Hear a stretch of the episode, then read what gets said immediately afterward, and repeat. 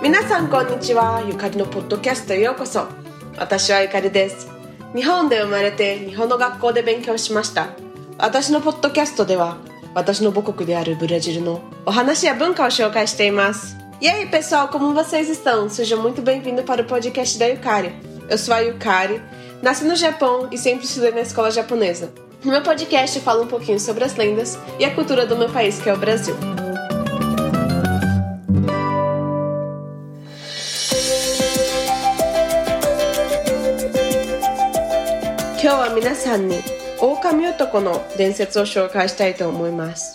Hoje eu vou estar contando a lenda do lobisomem. A lenda do lobisomem tem origem europeia.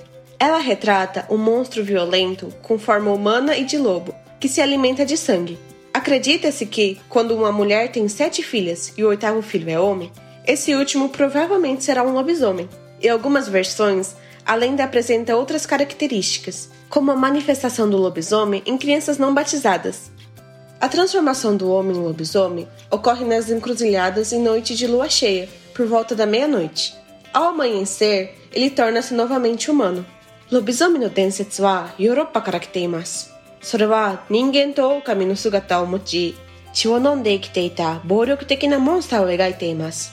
女性に7人の娘がいて、8番目の子供が男性である場合、その子供はロビゾーミ、いわゆる狼男である可能性が高いと考えられています。一部の地域では、バプテスマを受けていない子供がロビゾミになるなど、地域によって他の特色があります。満月の夜の夜の12時頃の交差点で人間から狼になると言われています。夜明けには再び人間に戻ります。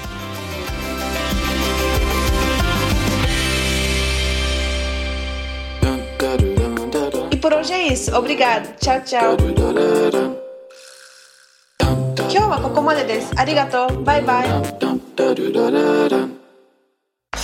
Este episódio foi editado pelo Nabecast. Saiba mais em www.nabecast.jp. Nabecast, conectando pessoas, desenvolvendo amizades, construindo parcerias e compartilhando vida através de podcasts.